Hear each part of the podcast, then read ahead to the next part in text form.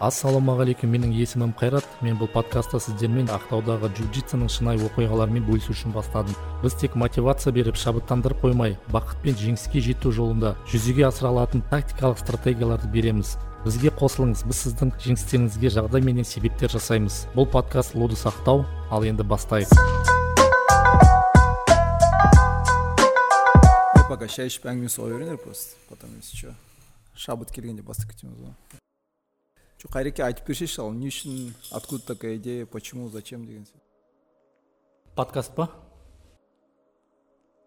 Че ты хочешь понтоваться да в ақтау знаменитый болғың келе ма ақтауда первый в ақтау подкаст шоу деп енді басқалардан қаламыз ба? Біріншіде енді бұл қазір информационный век қой сосын біздің клубтың жаңағыдай инсайт ә, әртүрлі ақпараттарды білу керек. Біздің тыңдармандар бар. Ә, және де жаңадан келген ә, спортшылар бізге өте көп сұрақтар қояды. Әртүрлі техника бойынша. Біріншіден соларға арнап солар жаңағыдай осы подкасттан көп ақпарат ала алатындай қылып.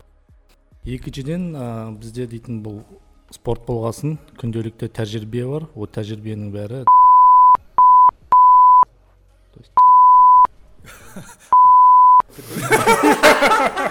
это не то что вы подумали ребят. Да. Жоқ, қалай енді айтады ғой да? Из уст в уст Уста, деген сияқты ғой енді қазақша қалай болатын. Сол жағынан енді осындай ақпараттар ценный информация ғой. Ценный жаңағыдай ы, құнды құнды ақпараттар тәжірибелердің бәрі осы записьте болғаны жақсы деп ойлаймын. Ну это как типа факт да few asked questions часто задаваем вопросы Да, да, сразу да. дадим ответ чтобы никто нас больше не беспокоил по этим вопросам. Иә со содан бастап сосын жаңағындай кетеміз уже жаңағындай ақ поездар көк поездар пурпурлар жаңағындай сосын балдардың тренировкасы сосын басқа да қонақтарды шақырамыз бұйырса. Сондай сондай нелер бар ойлар бар. Қайреке сен осы лудустың один из основателей сияқтысың ба? Жоқ ағай ма бастаған ағай ғой ағай басталды мен ағайға қосылдым. Бірақ жалпы идея сол бірге болған. Біз арлан грипп бір жарыстан келе жатырық ас- алматыда жүріп сол кезде қарап отырық мысалы андай әр клубтың өзінің черный поястары бар өздерінің болельщиктері такой дружный команда болып жатыр да. Біз сосын жарыстан шыққасын бүйтіп бір келе жатырық и кішкене андай не болды. Ыыы сезім да бір ана жетім балдар сияқты келе жатырық та бізде черный пояс жоқ не жоқ қалай болады сосын болашақта пояс алғанда қалай болады сол ағаймен ақылдасып сосын сондай ойға келдік. Сол бізде өзіміз бір ә, командаға қосылу керекпіз біздің черный пояс болу керек. Ол кезде енді мына қазақстанның черный поястары кішкене ә, біз оларды қарастырған жоқпыз. Неге десең біз таза мына бразильский джиу джитсу болғасын сол дәл сол браз- бразилец болғанын қаладық та бізге. Школа. Сол сөйтіп сөйтіп сондай ойға келдік сосын ақтауға келгесін іздестіріп бастадық әртүрлі командаларға шығып. Сол ең ішінде жаңағындай условиялары жақсы болған. Открытый доступный ол лудус командасы. Сонан сөйтіп сөйтіп біз деді фарияға шықтық. Жаңағыдай переговорлар сөйлесулер жүргізіп сол жерден сөйтіп қосылып кеттік. Мен ойлаймын да неге лудус деп қойды еще че за этот? Красная звезда че за коммунизм? Иә ол иә ол жөнінде бізде көп андай не болды такое отторжение да? Ол енді российский командаға жасалғасын ол ана звезда там ну советский там эпоха өздерінің сосын ана матрешка. Ыыы сондаймен кетті. Бірақ енді ол неде тұрғаным жоқ сол лудус деп. Лудус дегеннің өзі негізінде кезінде ана колизеяда гладиаторлардың жаңағыдай несі ғой төбелесетін аренасы. Мағынасы иә. Ар жақ енді бірақ альянс қой альянс джиу джитсу ол таза жаңағы бразилияда. Деда фаренің өзі альянстан шыққан. Е кофемді ішкізбедіңдер ғой? Менде де сұрақтар дайын тұр еді негізі. Ішіп ал оған дейін. Бага сен бірдеңе айтып жібер өзің. Ә, жалпы сен осы джиу джитсуға бразильский ә, кім әкелді кім себеп болды деген сияқты ғой енді. Джо роган ба саған или кім жаңағы? Жаңағы сенің лақап атың бар ғой кім еді аты? Дик арман. Жоқ жоқ жоқ. Ой кім еді аты? Флогер жоқ жоқ. Крейг джонс па себепкер болған лақап аты крейг джонс. Жоқ жоқ мен негізі джиу джитсуды ең бірінші сол UFC ең бірінші басталды ғой. Ол жерде ең басты мақсат қай стиль ә, төбелесте ә, более эффективно да қолдануға болады. Соны қа- қараған кезде ә, ол жерде карате болды кикбоксинг бокс вольная борьба әркім өзінің стилімен келді. И сол кезде апарық жігіт келді ол бәрі біледі. Хо- Хо- хойс грейси ә, сол семейство грейси. Ол жер ол кезде вообще мына дж- джу дейтін америкада вообще жоқ еді енді енді келе жатыр еді. Ол жерде ешкім білмейді что что маленький щуплый парень может выиграть огромного человека Да, и, да, да. И, и заставить его сдаться да. Шок болды ғой оларға иә. И мен соны көргенде э, мен оны өзім где то үш төрт жыл бұрын көрдім этот. Сол именно сол турнирді қарадым. Сосын уже увидел что джиу джитсу реально работает. Да если сенің сопернигің джуды білмесе ты его спокойно можешь обыграть. Неважно он весит 80 килограмм 90 килограмм ты можешь его спокойно обыграть. И соны көргеннен кейін уже қалада іздей бастадым джиу джитсуды сосын іздедім. Басында бізде қалада леонс дейтін клуб бар. Мхм сол, жерге бардым. Ол жерде көк поястар болды.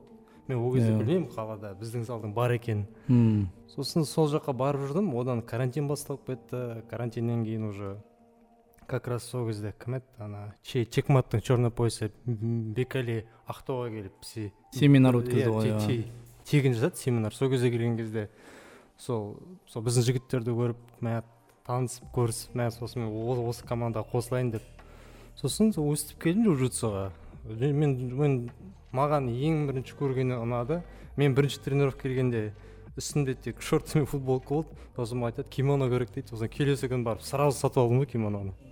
Жұрттар бір ай іздесе мен келесі күні барып кимоно іздеп жүрсің ғой қала аралап сен дәл сол джиу джитсуның философиясына сәйкес келгенсің ғой жаңағындай. Тех, э, слабый может победить сильного деген техникасы болса деп. Иә. Иә, И көбісі айтады джиу джитсуда самое главное тоқсан процент это мозги человека да остальные 10 процентов это его физика это мышцы его гибкость а, а все остальное это уже мозги. Мозги э, интеллект да? И интеллект здесь мно- много чего решает чем не- нежели грубая сила. Мен явно тупой все мы бәріміз де тупой боламыз басында это уже понятно ну енді ол иә поясқа байланысты ғой. Поясқа, белый иә. пояс сосын белый пояс иә ол действительно да мысалы белый поястар оларға басында енді мышцасы барларға оларға кішкене адаптация Жеңіл жеңілдеу болады. мысалы бэкграунд например спортивный вольный борьбадан болса да ол все равно там механизм нелерді біледі да там динамика вот биомеханика. Сосын жаңағыдай восстановление жағынан олар андай қатты стресс шок болмайды олар жаңағыдай тез кіріп кетеді да. И главное ол жақта завлеченность то есть жаңағы адамның қызығу қызығушылығы жақсы болу керек мысалы мен басында өзім ыыы дзюдомен айналысып жүрдім. Ол кезде мен жұмыс жасаймын вахтада. Сосын дамир дейтін мен дос балам болды. Ол тоже коллега. Ол мына мұнайшыда айналысқанда тамерландарда грэплингпен айналысып жүрді. И мен оны айтамын давай кеттік залға барайық сол фортевченкіде залға барамыз дзюдодан күресеміз деп ол айтады давай партер күресейік деп. Соң давай деп күресіп барадық бір екі рет. И мен түсінген жоқпын шынымды айтсам басында. Мен аяғымды ұрады қолымды ұрады сосын тағы да мен өзіме қызық болды ну не че за этот спорт вообще беспонтовый? деп та жаңағыдай жерде жатсын дейді давай тұр дұрыстап күресейік дейді ғой саған бросоктар жасай деп. Сосын ана қайтып күресті. Бір кезде маған болевойлар жасап бастады. То аяғыма жасайды то қолыма жасайды. Еще анау жасағанда анау андай жігіт та қолдары ұзын мышцалар бар да қатты жасайды. Мен анадан шыға алмаймын рычаг қолыма жасады арым бар. Мен оның алдында короче аяғын екі арасынан тістеп алдым ғой екі рет сосын айттым мен сені по любому жеңемін дедім қалаға келгесін мұнайшыға жазылдым ғой. Сөйтіп сөйтіп соныменен сол мұнайшыда айналысып жүрдік. Ол жақта бірталай қызықтар да болды. Сосын жаңағыдай исаққа өзі таза гейменен болғасын ыыы жаңағыдай андай периодқа келдік что надо дальше идти қарау керек переосмысление жаңағыдай бір нелер болу керек деген сияқты цельменен. Сол ағайлар өздері волнада жүрді и маған дамир айтты е кеттік жүр кимономен айналысайық мына жерде уже кішкене басқашалау қызық болады деп. Мен сөйтіп айналысып кеттім. Сосын дамир ол сачковать начал сачковать мен жалғастырып кеттім сосын саған айтып отыр. Сосын мен қайтып вахтаға келгесін уже төрт бес ай стабильно айналысып жүрдім. И мен оны сосын айналдырып тастадым. Сол сондай қызықты нелер болған. Жоқ негізі былай қарасаң ана мына өмірде де көріп жатасың инстаграмда көріп жатасың черный пояс по бжж дейді ғой. Сен ана адамды көргенде бжжмен айналысады деп айта алмайсың да. Он щуплый худенький в очках обычный человек та. Но когда көріскен кезде сені кәдімгі пельмен қылып тастайды ғой жерге бүктеп бүктеп иә иә конечно это сто процент сосын мен байқадым мына цветной поястарда андай бір не бар екен ә, фактор фактор опыт да стаж. То есть мысалы пурпур болсын синий болсын он ә, бэкграунд ода төрт жыл айналысып жүреді бес жыл. Сосын мысалы айналыспай кетсе оны естественно жаңағыдай күресе алмай қалады. Там потеря мышцы там көп жаңағыдай нелер дыхалка там отырып қалады деген сияқты да. И белый пояс активно айналысып жүрген болса ол оны жеңіп тастайды. Бірақ егер де жаңағындай ә, цветной пояс ол өзінің қолына алып қайтып тренировканы бастаса он бір айдың ішінде он может все восстановить потому что стаж не пропьешь да. Так что қараң белый пояста секіре бермеңіз сендер көп. Алдында зат короче инстаграмда не еді ана джуджитсу тейпс дейтін бар да. Короче типа это типа колл центр адамдар соғады и сол жаққа сообщение қалдырып кетеді. Все свои мысли про джиу да. И сол кезде бір жігіт жазады. Мені короче мен джуға қатысып жүргеніме үш жыл болды дейді. Менің сенсей мені көк поясқа вообще ауыстырмай жатыр дейді да. И маған кайф дейді да сол сосын. Не үшін десе типа пурпур көктер қоңырлардың соларды айырып жүресің дейді да ақ пояс болып аналардың самооценкасы түсіп кетеді дейді да залда. Сосын айтады дейді маған маған пояс керек емес ақ пояс болған кайф бәрін көтендерін айырып жүресің деген сияқты болып кетеді сол сияқты негізі айтады ғой сен қандай пояс болсаң да сен де өзіңде ішіңде чувство как белый пояс болу керек та постоянно голод да голод знаний голод техник голод борьбы.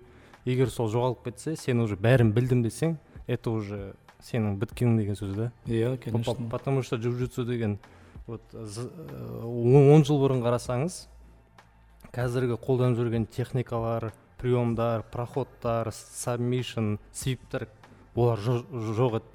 И с каждым годом каждый что то новое придумывает каждый что то что то придумывает біреу тұрады да лассоны былай жасайды. Біреу лассоны былай жасайды біреу одан жоқ қой иә біреу одан выход табады контр табады мен например оған көзім жеткені например алдында бір инстаграм қарап отқан кезде обычно шығады ғой техникалар. Сол кезде бір техника шықты короче болыға контратака жасайды. Анаған проход өтіп кетеді. И спустя день мен инстаграм қарап отырмын тоже дәл сол техникаға тағы біреу контр шығарады ғой короче. Контурға контур шығарады да уже это за день. И, и вы представьте это в масштабе десяти лет да как это будет развиваться? Да. Ол сосын мынандай да эффекті қалай болады екен мысалы? Ну чуть кішкене в сторону отойти например пофилософствовать поколение z мысалы спортпен айналысады да там поколение y деген сияқты. Сол жағынан арман сен қалай ойлайсың өзің? Сен мені вообще жас қылып жібердің. Жоқ бізден кейін келіп жатырғандар да нет. нет официально әреке официально жас? Официальный запрос па? жоқ создық официально? Отыз беске дейін жас болып есептеп так что мы молодненькие еще нормально. Ну даже сендер ол поколение зетке кірмейтін шығарсыңдар да? Біздер біздер поколение икспіз поколение икс да? Поколение z. Ол қазіргі қалай ол нешеден нешеге дейін вообще z деген ну жаңағындай ә, мысалы после военный период есептеледі уже қырық бесінші жылдан кейін балған жаңағындай бэйби бумның кездері ол ана западный америкада да басталатын. Ә, сон, ол жаңағындай соғысты көрген соны олардың ата аналары воспитание жасаған. Ә, солар жаңағы біз поколение да мысалы біздің әке шешелеріміз жаңағыдай соғысты көрді нені көрді қиыншылықты көрді. То есть здесь доминирует андай ә, иерархия да мысалы үлкенді тыңдау үлкенді сыйлау үлкеннің айтқанын жасау деген сияқты. А қазір мына поколение z ол уже жаңа нелерді көрмегендер. Олар даже мына американский мен мысалы менеджер мен өзім менеджментпен исследование жасаймын. И қазір американский психологтардың келіп отырған олар даже смотрят на то что вот ә, мекемеде ә, корпорацияда қандай адамдар жасайды возрасттарды олардың.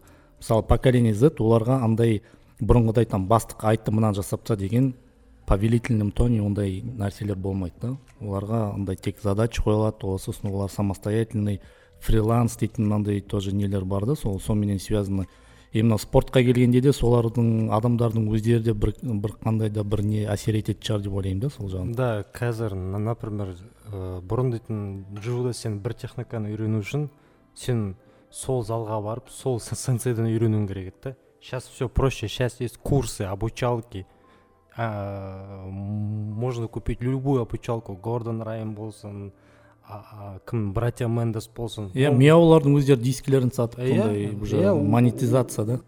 Мен енді басында ойлайсың это вообще неэффективно деп та и мен басқа адамдардың опыттарын қарадым да которые по- покупали эти курсы обучалки. И олардың айтуынша оны ана енді ол жерде оны қа- қараған ақшаға олар бізге қараған ақша ғой оларға это нормальные деньги да? Сол ақшаға сатып алады и көргеннен кейін ана техника реально работает. Просто нужен по- подход да к обучению. Поколение z мында тоқсан жетіден екі мың он екіге дейінгі аралық дейді ғой. М. бізде бар ғой көп балдар жоқ жас балдар. Иә біздің жастардың бәрі сол поколение зетқа кіреді.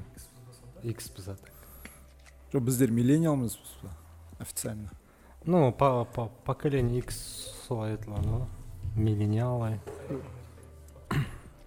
қайреке біздер сол бәрі миллениал поколение железных людей ғой иә ол исақа ғой по- поколение железных людей қиыншылықты көрген жаңағыдай стержендер бар. Біздер әлі кішкене неміз сынып қаламыз. Жоқ давай ал тема по философствовать дейсің ғой мысалға біз ана үлкен кісілерді как железные люди анау мынау деп айтып отырмыз. Бірақ мысалы қазір көп неде ә, самый мощный джитсерлар нелер бәрі жас балдар ғой мысалға. Сол поколение зеттан да.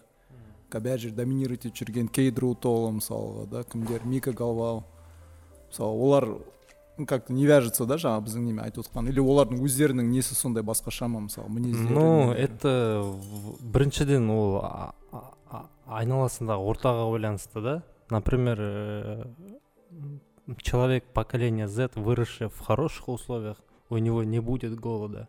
А мен ана кім алдында зат ана перед э, чемпионатом мира қарадым ана осы мына дримарттың қаяқта вообще қаяқтан шыққанын да осы команда. Мына главный тренер бар ғой миканың әкесі бар ғой. Черный пояс сол короче құттай ауылдан шыққан ғой. Ана өзеннің бойында ана джунглидің ортасында өзеннің бойында островтар болады өзеннің ішінде. Сондай островтағы кәдімгі жабайы ауыл анау. Амазонкалар иә амазонкадегі ауыл. Аналар сол жақтан шыққан ғой. Фабрисио андре диего рейес мика гальвао. Солар сол жақтан шыққан. И сен представь ана жақтан шығу үшін сенде бір выход это джиу-джитсу да? Да. И сен по любому соған сен бүкіл күшіңді саласың. Сенде басқа выход жоқ потому что. А вот мына например сонымен салыстырайық. Например ә, сол Аме- америкада туылған бала в хороших условиях ол ол оған бармайды. Потому что ол түсінеді ода басқа варианттар бар да. Да да. У Ол- него там своя экосистема да. Да да да. Ол қоршаған ортаға байланысты да. Саған у тебя есть выбор или нет выбора да? И соответствующая мотивация да бөлек да, болады да, да, уже да, мотивация бөлек да. болады уже не да ол не емес па слишком андай обобщение емес па потому что қазір мысалға соңғы эдисида көрдіңдер ғой америка ұтып кетті да по медалям По чем, медалям. чем бразилия да мысалға гордон райан енді ну, так белгілі ол в принципе ж- жақсы семьядан шыққан да әке шешесі оны полностью обеспечили иди там занимайся джиу джитсу короче мы тебе будем помогать деген сияқты да мысалы ну руу толылар қалай болды мысалға оларда сондай бірдеме шығар деп ойлаймын не да, ну мысалы. в америке вообще оларда жаңағындай кішкене направление новая школа да у них более новые знания они вот э, американецтер ол жа- жан жағынан мысалы дамыған ғой И спортқа да олар мысалы қазір өте өзгеше методтар басқаша да. Мысалы UFC-дің де адамдар біздің қазақстанның шафқат болсын басқалар болсын олар америкаға тренировка жасайды сол олар айтады ана ана кім сұңқар арман оспанов та ол жаңағы американецтер олар баспен деп ойлайды да баспен қосылады баспен жасайды иә ол әртүрлі тенденция. Енді ол бір жарыстан ондай үлкен не жасау қиын шығар. Оған бір дұрыс жаңағындай зерттеулер болмаса ол айту қиын да. Ну просто американың осы жылы эдисиде кәдімгі полностью фаворит болғаны ну потому что они взяли все что хорошее есть в джиу-джитсу они взяли его и создали систему да. Например проход гарда контроль выход на маунт армбар деген сияқты. Чисто как э, как компьютерға жазады ғой программа алгоритм. Они так и сделали. Там ничего лишнего нету. Қарасаңыз күрестерін қарасаңыз олар артық қозғалыс жасамайды ғой. Ешқандай креатив ничего нету. Қалай учебникте жазылып тұр дәл солай жасайды. Они так и выиграли то Э, ну это ч- чемпионатта вообще. Ну да, много повторений много тренировок да. Да, по, по, по- потому что система есть, они просто повторяют, повторяют, шлифуют, шлифуют, пока анау идеально болғанша да. И так и идеальныйға жеткен кезде уже болды. Олар даже, мен саған айтамын, они примерно знают где-то там 40, пи- 50 техник, да, но они точностью отработанные, прям как мечи, да, которые режут бамбук. Сразу Мгм. все. да ал мыс- вот біреуіңіз айта аласыңдар ма неге мына спортта бізге мысалы бір жаттығуды жасағанда көбірек қайталау керек не үшін керек ол А, не үшін қайталау керек ол жерде самое главное не скорость а тайминг чувство тайминга где нужно использовать технику. Ол ана зат тоже алдында бір материал қойдым сонда айтады. Например бізде көбінесе айналысатындар отыздан асқан үлкен жігіттер ғой былай айтқанда. Олардың уже бұрынғыдай жас кезіндегідей скорость жоқ. Қазіргі біздің жас балдар ұшып жүреді ғой кәдімгі пароход өткен кезде взрывпен. Ондай жоқ. Оларда бір бір ғана плюс это тайминг та. Скорость э, уақыт өте келе кетуі мүмкін бірақ тайминг деген кетпейді ешқашан. Сот сот. Сол үшін керек повторение. Тайминг тайминг. Сен ана дрилды жасай бересің жасай бересің жасай бересің. Сен ана таймингің сол кезде идеальныйға келеді да. Вот сол кезде ана например сен былай айтқанда сұңғаттармен сол идеальный таймингпен күрессең сен сұңғатты былай негізі күреспен сонымен те- тең болуға болады да. Ананың скоростін басуға болады да как. Контролировать етуге Иә. енді мына жалпы американский бір нейробиологтардың зерттеу бойынша мына адам миында меланин дейтін бір вещество бар. Нәрсе ә, ол мына ә, нейрондар нейронный связи дейді ғой. Адамда Ми- ә, миелин шығар меланин походу басқа а мел, мел- мелин да? Ну серое вещество. Я не помню как называется. Серое вещество. Ол суть в том что адамның памяти ә, любой бір компетенция квалификация алу үшін ә, мысалы мына нейронные сети чтобы усилить их связь. Много повторений жасау керек сен адам мысалы бір нәрсені көбірек қайталап жасай берсең тот же мысалы жаттау болсын көбірек оқи бересің оқи бересің сенде ә, ананы жаттап аласың. И ол процесс жаңағындай нейронный ә, связь укрепляется да бір бірімен жақындалады и сонан сен память вот память сонан құралады екен. Сондықтан мына жаттығуды жасағанда да сен көп қайталай берсең қайталай берсең ол ми жазып алады сосын оны на уровне рефлекса жеткізуге болады. То есть сен много повторений жасасаң уже на уровне рефлекса.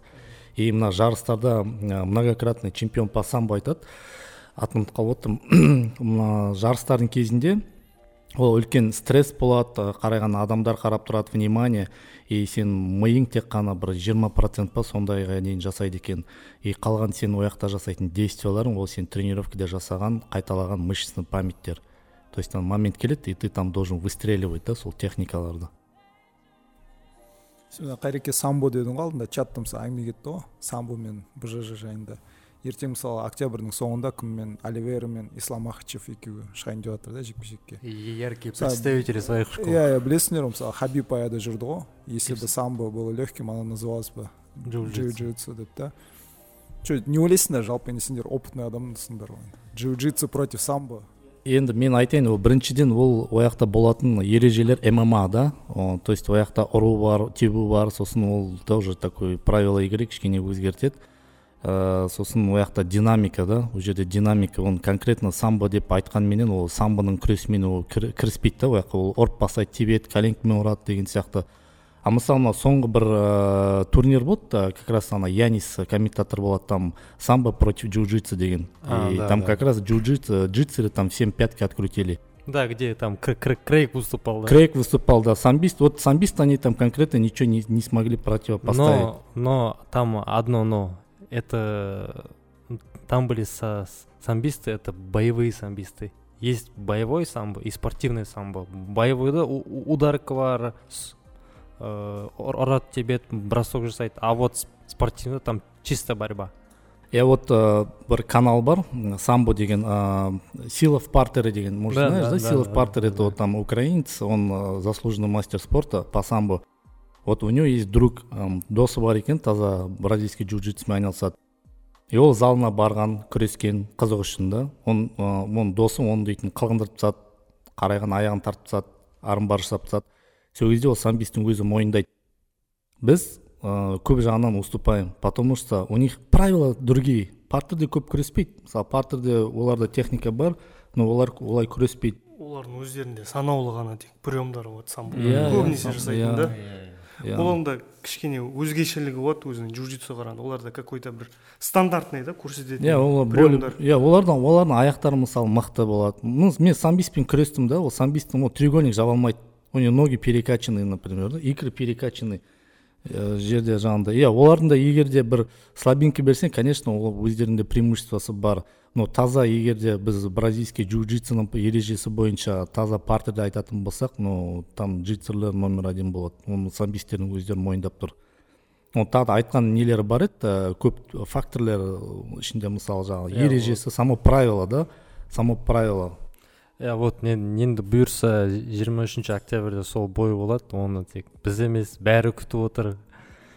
Весь мма мир күтіп отыр ғой потому что у, у, у, у обоих огромная серия побед у одного 10 у одного 11 и почти у всех финиши и екеуінің кәдімгі төбелес действительно қызық болып тұр и е- екі стиль действительно и бір жағынан ол жерде меніңше м, көбінесе даже не техника не физика там там ментальная составляющая будет решать мне кажется больше всего потому что они оба любят давить на своих соперников ислам тоже давит на сеткаға қарай итереді ғой соперник Мгм. постоянно чтобы аяққа кіреді проход жасайды контроль Мгм. и уже дальше финиширует а оливера он в с- в стойке давит прям он Мгм. прям он он может там получать удары в голову в корпус в ногу но он не отходит он до конца прям прет как танк Мгм. и екеуінің стилі бір біріне келіспейді и біреуі по любому берілу керек болатын сияқты меніңше сол жерде екеуі Мгм. кәдімгі ол жерде бір біріне к- күшпен емес уже мен- ментально төбелес ну кто кім кто будет голоднее он и да, да, сожрет да, да? да, оливера ол өзі кім бразилец па да. да бразилец португалец па бразилец да? бразилец. Ну ну ну по моему если а, оливера өзінің ойынын ну өзінің ойынын анаған көрсетсе и исламның ойын жүрмей қалатын сияқты потому что исламның бүкіл а, а, арсеналының бәрі шектеулі сияқты да? Чем оливераға қарағанда ну енді бірақ ана исламда жалпы выносливый уже олар да. Да и ислам я заметил жоқ жоқ жоқ Ә, интересный факт кстати. Мына ха, сол ислам махачев хабибтердің жаттығатын залы бар ғой ака хавьер мендес. У них такой знаете у них тактика боя на пять раундов она особенная. Они короче например екі раунд төбелеседі би бес раунда екі раунд они давят на соперников прям полностью всю физику туда вкладывают. Они борются бьют его прям толкают давят. И, и екінші раунд біте ма үшінші раундта они отдыхают короче. Они активность постепенно басып тастайды да демалып жүреді и олар сол меніңше сол чарльздың нағыз сол жерде ұстайтын жері сияқты екі раундты шыдаса үшінші раундта уже исламды алады потому что исламды біз бес раундта полный бой әлі ешкім ондай керемет көрсеткен жоқ ол. Ол ол ертең үшінші раундта ол себебі мына хавер мендестің хабибтің любой бойын қараңыз бес раундта төбелескен үшінші раундта обязательно ана өзіне па- пауза береді темпті басады. Темпті басып жаймен ондай көп активность көрсетпейді тек тек қана қорғанып жүреді. И потом уже қалған екі раундта уже полностью активность береді демалып алғаннан кейін. Сол үшінші раунд дейтін мына оның алдында да хабиб пен тонидің бойы неше рет болмай қалып жүрді ғой. Сол кезде де көп эксперт айтатын еді. Ә, тони егер екі раунд шыдаса үшінші раундта хабибті алады деді. Потому что тонидің де бен- бензобагы тоже безлимитный ғой. Он, он вообще шаршамайды тониді баяғы пи- пиковый кезінде кәдімгі. Ол шаршамайды құламайды тоқтамайды. Себебі ол ә, тони мен чарльздың екеуінің ұқсастығы бар да бар да. Олар екеуі дейтін арық ұзын. Екеуі арық ұзын болған сайын олардың мышц у них мало. А чем меньше мышц тем они выносливее потому что мышцы постоянно просят что кислород Кислород. да да да и, и за счет этого они могут выиграть потому что исламды көресіңдер ғой Мгм. он слишком перекачан для своего веса он слишком крупный для своего веса Мгм. и он, он еще гоняет очень много он где-то между боями он весит как Хабиб где-то под 90 весит и он гоняет 20 килограмм а Чарльз гоняет где-то 10 килограмм ну да это это ощутимый да это э, разница. ол ол жерде бұндай үлкен бойда маленькие мелочи будут решать Да. весь исход боя, весогонка, как они будут восстанавливаться, как они будут вести бой, тактика, мелочи. Потому что это, это крупный бой. Здесь, здесь уже ре- алдағы үш жылда кім чемпион болатыны уже шешіледі потому что былай сол манағы оливейра махачев сосын астындағы адамдарды қарасаңыз оларға келетін уже жоқ адам жоқ конкурент жоқ олар алда үш жылда смело чемпион болып жүре алады да кто выиграет тот станет чемпионом на три года я вам это прям скажу точно Мгм. Ну, кто за кого болеет? я за оливейру потому что бжж это сила БЖЗ тоже так же. Кто за а кого? самбо фак Кто за кого? ислам Ислам мен білмеймін по идее енді мұсылман болған соң по идее исламға болеть ету керек қой бірақ Ну, здесь спорт. Оли- оливейраға просто не да как то Здесь стилистика, стиль. Ну, ты белый пост. да да я ну, белый с- пояс, ну, поэтому ну я не просто шарю. с- стили делают бои стили делают бои да Да, оливейра оливейра не ұнайды маған техникасы әдемі даже просто стойкада да вот и мойтай вообще красиво да у, мысалы. у- у него тайский бокс на топовом уровне Мысалы, Да. менде менде бір сұрақ та енді мен белый пояс особо опыт жоқ бірақ менде қарап отырасың ғой мысалға э, Ну, ты UFC, сильный белый пояс, я скажу. Ты синих Да, делаешь, да. да. у тебя вот бэкграунд, э, этот, э, физкультура хорошая, да, и так что можешь себя не принижать. может на синий пояса Да. Тоже есть Ой, такое. ой, да. Первый Жаке, инсайт, Ербол первый ойнап инсайт айтады. дейсің ғой. не ғой ә, мысалы ммаді қарап отырасың ғой UFC нелерді ә, көбінесе андай да ну бәрі микс қой енді микс Да, маршал да да. жаңағы стойка бар сосын партер бар да грэплинг Э, Такое впечатление как будто грэплинг тек екі неден состоит да? Это либо борьба DC сияқтылар да мысалы хабиб сияқтылар да вольная борьба либо же бжж да мысалы чарльз оливейра сияқты енді қазір мысалы бізде қазақстанның нелері келе жатыр ғой жаңағы шавкат сияқты да мощныйлар осы біздің қазақстанда грэплинг э, больше бжж ма или грэплинг или это вообще как-то? У нас Или это это у нас это микс микс уже.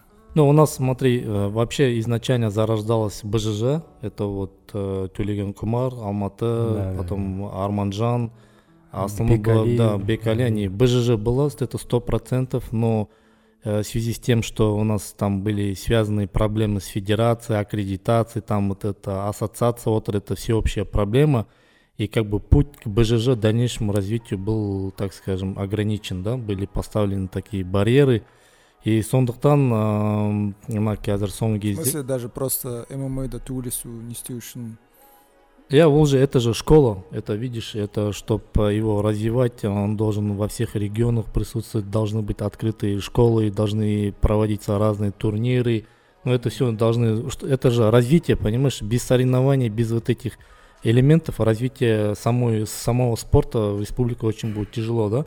И вот последний, ну, соңғы кезде мына иә, изме өзгерістер болған мына сол топ тимнің жігіттері они основали вот аига да да. международную тоже федерацию любительского грэплинга.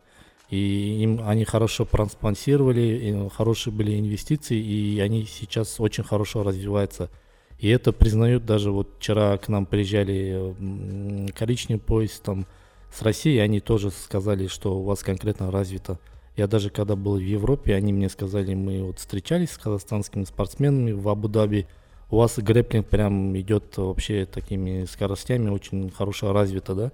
И мы тоже сейчас видим уже маленькие дети вовлечены, там соревнования каждый раз. То есть конкретно динамически, м, в- ну, в геометрической прогрессии она у нас растет. Так что я думаю, э, наши вот э, спортсмены, да, по ММА именно они уже начали осознавать, что грэплингом надо заниматься и заниматься надо сам изначально, да. Вот, например, э, бразильцы, почему они держали первенство UFC? Потому что они 10 лет, 20 лет, 15 лет занимаются джиу-джитсо, а потом просто ставят себе ударку, руки, ноги, и они там доминируют. А те, кто у кого есть э, руки, ноги, им ставить борьбу уже тяжело, уже возраст, уже там, ну, много факторов. Сондай сияқты нәрселер ғой это как Вердум выиграл Федора Емельяненко да, треугольником с армбаром Первое поражение, между прочим, Федора. И я тоже был в шоке, к- когда я узнал, что Федора выиграл именно выходец из БЖЖ.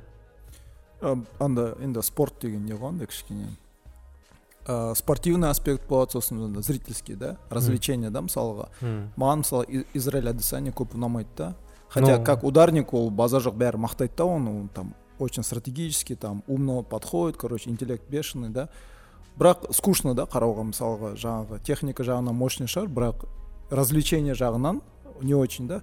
Бірақ хабибта да сондай проблема болды да мысалы баяғыда енді обсуждать отырасың ғой мысалға жігіттердің арасында андай э, грэплингті күресті білмейтіндер е ол как не сияқты дейді да жаңағы не дейтіндер покрывало сияқты дейді да одеяло одеяло накрывает накрывает и все дейді да лежит мысалға. короче.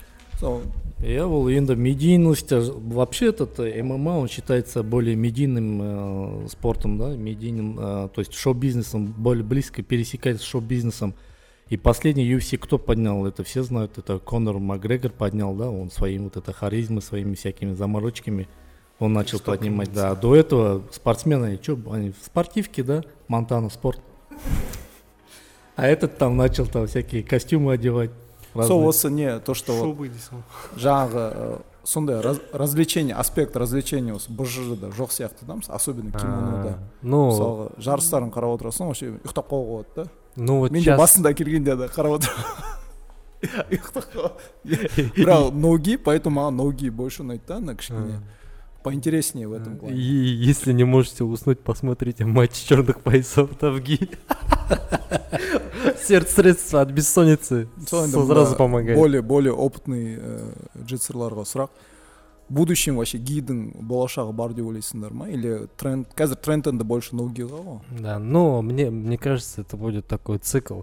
Например, пять лет будет хитовать ги, потом хитовать будет ноги, и уже постепенно это будет просто меняться цикл, по- потому что у них база одна по-любому. Это этих со- с- сабмишенов в ги или в ноги, это уже разницы нету, просто будет м- меняться цикл. Например, 5-10 лет будет впереди ноги, потому что все будут хотеть ноги, выступать в ноги, Но чемпионаты в ноги. сөзімді бөліп жіберемін мысалы бізде де мысалы қазақстанда да жаңағы қайреке айтып отыр аига жақсы дамып жатыр аига больше ноуги ғой да мысалы Да, ноги. и бізде қазақстанда ну по крайней мере мен өзім былай қарағанда мен больше аига жайында білемін да чем кимоно какие то жарыстар жайында да мысалға Ну, просто... э, Да, да, ки- ки- кимоно у нас это э, э, AGP в основном проходит и IBGF, но бізге пока қазақстанға келмеді IBGF.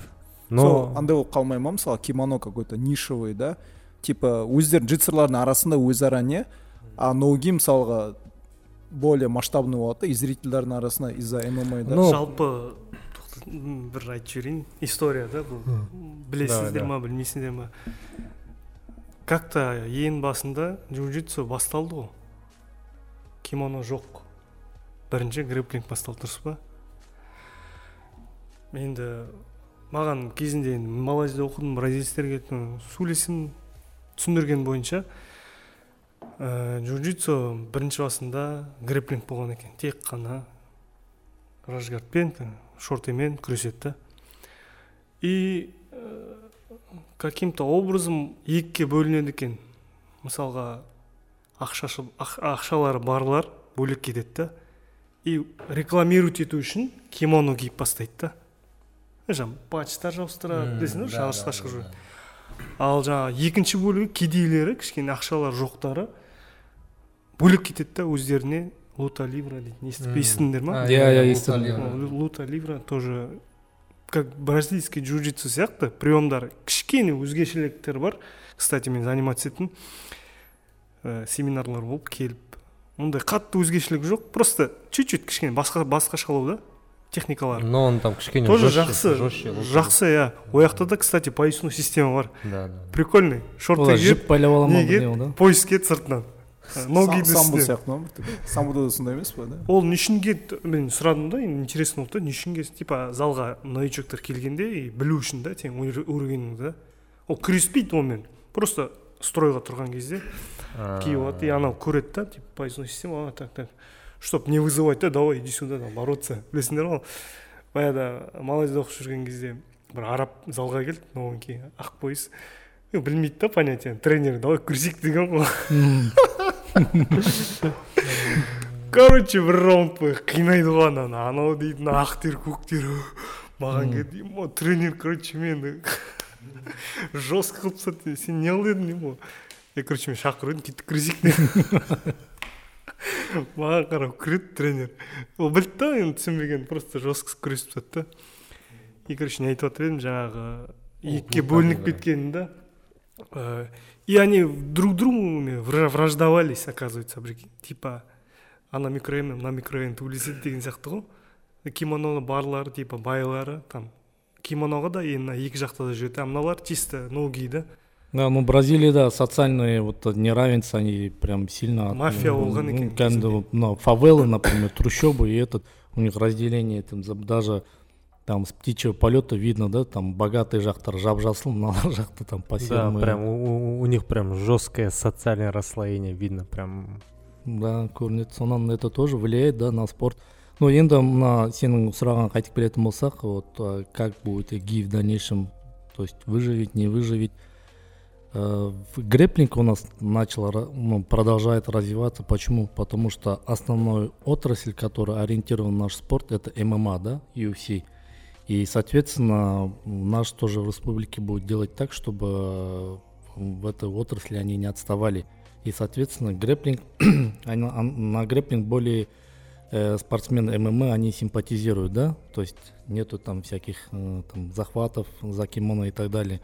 Но в то же время у нас ГИ, я думаю, она продолжит свое развитие. Почему? Потому что мы знаем, да, Неваза, ол же болашақта олимпийский вид спортқа кіреді И кірді уже кірді да вот қазір мына кірді уже келесі олимпиада уже шығады по моему қателеспесем. Иә кірді ол уже соған дайындалып жатыр да? Қазір единственный что енді отличие болатын ол мына кимонолар енді қара цвет кимонолар болмайтын шығар да Строго ақ болады. строго ақ неваза. системаға.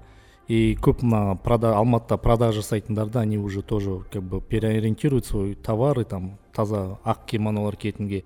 а неваза это почти что дәл сол бразильский джиу-джитсу мысалы қазақстанда по неваза везде во всех турнирах доминируют это спортсмены из бразильского джиу-джитсу Да. Микки- сұрақ қойсам Мекенбаева, бола там ма все, осы да? бойынша мысалға ә, джиу-джитсу дзюдодан шыққан ғой негізінде да түбінде потом дзюдо олимпийский спорт болып кетті да баяғыда дзюдода да не болған ғой мысалы армбар треугольники все вот эти удушки да Потом олимпийский спорт болғаннан кейін оның бәрін алып тастады да тек не қалды стойкадан лақтыру ә, пин да не істеп тастау ұстап тұру болды да. Ертең мысалға джиу джитсуда олимпийский қалса не ваза не осы ертең сондай болып кетпей ма? Мысалы дзюдода 80-інші жылдары они какие то правила поменяли содан кейін вообще Ну, дзюдо чисто бросок и все Ну, может быть, поменяет. Мысалы, ертең? Ну, по- потому что ана адамдар қарап отырады ғой. И екі адам партерде отыр бір біріне кимоносын бүйтіп тартып отырады олар түсінбейді ғой по любому оларды кішкене же- жеңілдеу болуы мүмкін да правиласын кішкене өзгертіп чтобы адамдарға көруге приятно ну болу сол үшін вот да. ә, жаңағы развлечение аспект Да, развлечения да, аспект мысалы. развлечения Я- қосуы мүмкін иә мен айтайын ол мына бразильский джиу-джитсу ол олимпиадаға кірмейді потому что олимпиаданың требования бойынша ә, спорт должно быть система а не национальный вид спорта то есть мына қазақша күрес мына бразильский джиу-джитсу қайда мына нацияның аты бар ондай спорттар кірмейді А ол бір онда бөлек неваза система неваза деген жаңағы не иә неваза деген это Это- переводится как партер неваза систем ол ә, именно Неваза систем төртке бөлінеді ғой түсіндіріп кетсең иә ә, там комбат да комбат Фа- фа- файтинг файтинг файтинг дуо Дуо. дуо и неваза Я Неваза. Но Неваза крет, а, Неваза именно криза. Почему? Он, потому что он более близкий бразильский джиу-джитсуге. И она за счет бразильской джиу-джитсу, за то, что этот спорт, он стал популярным и был такой развит во всех регионах. То есть первое условие, чтобы он зашел в, это, в олимпийский вид спорта, он должен быть популярным. И популярным, соответственно, бразильский джиу-джитсу. И здесь Олимпийский комитет они посмотрели, то есть бразильский джиу-джитсу, он не входит по своему определению, то, что он национальный вид спорта, но близкий по системе, он вот по невазе системе, да, и он алды да невазаны каттак жіберді а, мен неваза мынандай бір Нет. типа правила IBJJF ADC Нет, сияқты нет, нет, бірдеме нет, шығар. Не, не, это Нет, система смотрите, джиу-джитсу. а, Неваза переводится как партер. М, вот на например басында и японияда шықты да оно называется джиу-джитсу а не джиу-джитсу именно я- японский аты да, да и джиу-джитсу нету да да да ай да нету. да там да Джу- там и и джитсу. нету да да, екі да. И оны басында шыққан кезде енді бұрында бұрынғы заманда соғысқан кезде қылыш қару Самурай, да? иә самурайға главный цель ол жерде ударен техника көп өтпейтін болғанда мына с- э, үстіне киеді ғой да- доспехтар сауыттар. Сол доспехті ұстайды да жерге лақтырады сосын жерде ұстау керек. Самый эффективный сол болған да. И содан келіп келіп оның ішіне бөлінген уже па- партер отделился.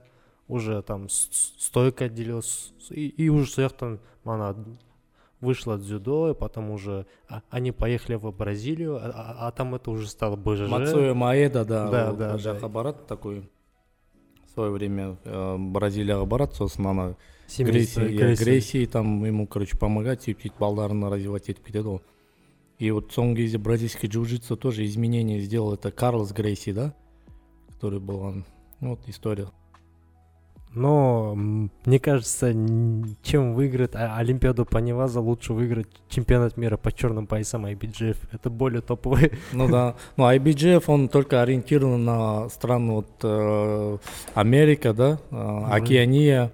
Он, И, и Бразилия. Да, я вот с дедом Фари общался, мы в свое время хотели провести здесь э, IBGF, Open, да? да, Open. Э, в принципе, были все согласны, там связи, все. С Америки м, этот, хотели приехать, но у нас не получилось с ареной. Мангстау арену мы хотели взять. Нам вначале обещали, да, вы получите, потом, короче, сказали, у вас нет аккредитации и так далее, нас кинули, да, одним словом. Но в чем меня прикалывает в Америке, там любой может взять школьный спортзал, постелить маты и открыть там open, короче. И, и никакой аккредитации федерации тебе нафиг нужно. Ты, ты просто купишь э, там эти грамоты, медали на базаре. Ты можешь купить на в су- супермаркете open сделать, там по пару рефери поставить, все, open готов. И у них везде таких опенов где-то в, в месяц примерно 200 таких опенов по всей Америке. Ты, вы представьте масштаб. У нас, чтобы провести один опен, ты должен это с Акиматом согласовать. иә с потому что бізде федерацией бәрі мемлекеттік Да, ну, потому что это би- регулирует. бюрократия, а с- спорт должен быть общим Да, для всех. да. Ну, это уже, да, по, по, это по проблеме спорта вообще джиу-джитсу в регионе можем потом отдельный подкаст да, сделать. да, да. Это, Там это вообще прям такие отдельный. инца- отдельные, да, там отдельная тема переписки, там скандалы и так далее, короче. а біздің қазақстаннан нелер бар ма андай бір аты шыққан прям әлемге джитсерлар или грэплер Нет, тут, к сожалению, пока нет. вообще разница бар ма мысалға мен де білмеймін енді Не, ну здесь у нас по рейтингам, если будем говорить, например, об, э, этот, вот, Абу-Даби, да, например, Абу-Даби, где там по рейтингу они в свое время нас держали вот топ-тим. Вот Айдар, Руслан Исраилов, Алматинский, да, джитсеры, они э, в свое время, да, они хорошо держали рейтинги. Но потом уже в последних турнирах они начали уже уступать. Ну, это такие, да, моменты. андай не емес па біздікілер как будто бөлек та мысалға ә, мировой нелер олар больше там ә, там что там есть IBGF, ноги М. пан да еще что то Да, там да, да. есть ADCC біздікілер сондай не болып кеткен жоқ па е типа забей біздер чисто аигамен не істейміз де как то былай бөлініп кеткен жоқ па Ну, вот этот IBGF, он, например, ориентирован только на... Он проводит только четыре большие турнира. Это вот Океания, там а, Северная Америка, а, там еще Мексика, да? Нет, Ну, та- там у четыре них, та- региона. та- там у них, короче, Континент. э, в с- самом, самом начале лю- любого года это чемпионат и Европы. Потом идет Панамерика и в конце года идет мир. У них три самых больших турнира вот эти.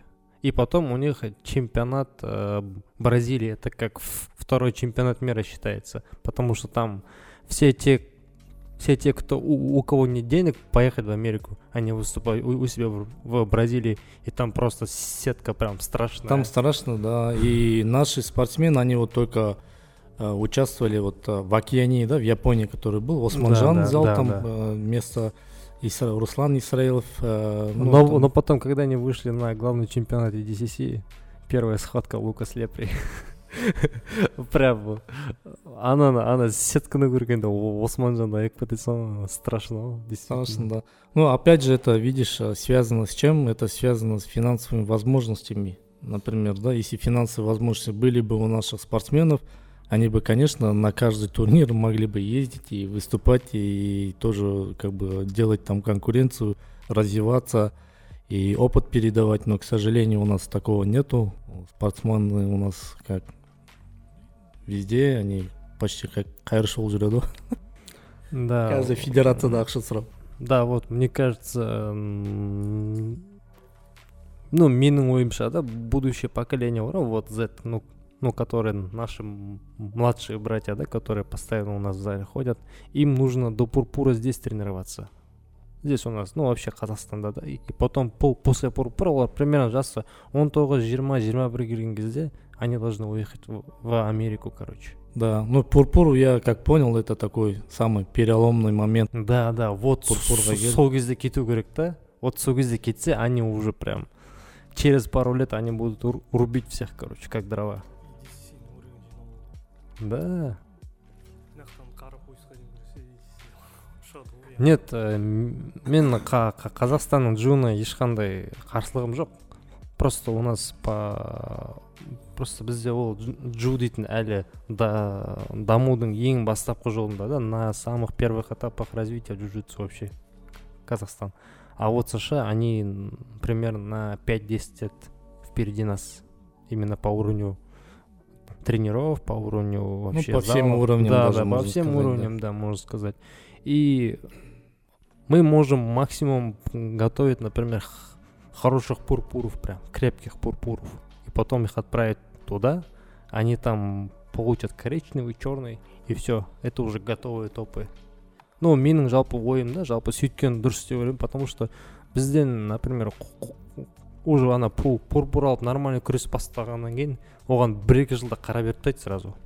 Потому что ол- оның уже ұтатын ешкім қалмайды да Да, потому да, что правильно. потому что он все выиграет он- он- ода уже ешқандай мотивация болмайды да өсуге да. У него қара пояс бар не істеймін американ дейді да лучше қазақстанды ұтып жүре бермеймін ба дейді ғой. Сол сияқты лучше лучше сол жаққа кеткен жақсы.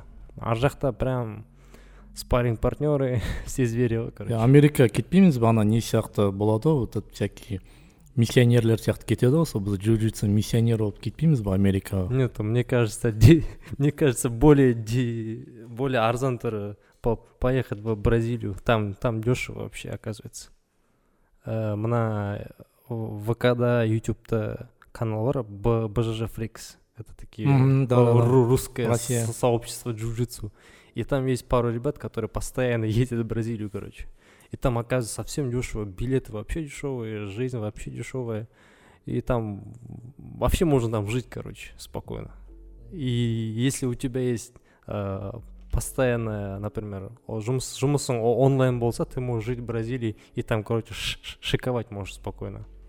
Тренироваться да Да, тренироваться. И все там топовые залы. И, и там и Альянс, там и Чекмат, там и кто там есть. осы менің бір байқағаным бар ғой осы бжж и бжж келетін адамдар біртүрлі андай сектада сияқты да. Да, да, мысалға біздер ә, мен мысалы өзім жұмысым бар да мысалы көбіңізді мысалы жұмыстасыздар да как бжж как вообще хобби сияқты ғой негізінде. Бірақ біз қатысып мә соревнования қатысамыз там ойбай америкаға барамын бразилияға барамын бірдей культқа кіріп кеткен сияқтысың да вот вот Да. откуда мен мысалға ә, басқа неде бұндай жоқ сияқты. Ну ладно муайтайда бар шығар таиландқа баратын да.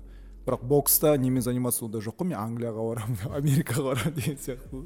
Ну енді бжж да ол мана басында айттым ғой ол вовлеченность болу керек та по любому чтобы жақсы өсу үшін сосын сообщество бжж жалпы дружный жақсы маркетинг жағынан қойылған э, открытость да. И сама мысалы бжж ның өзі. Сен бокске бар мысалы жасың нешеде қазір жаңағы отызға келдің ба бокске бар саған бүйтіп қарайды уже біттің деген сияқты да. Шанс жоқ.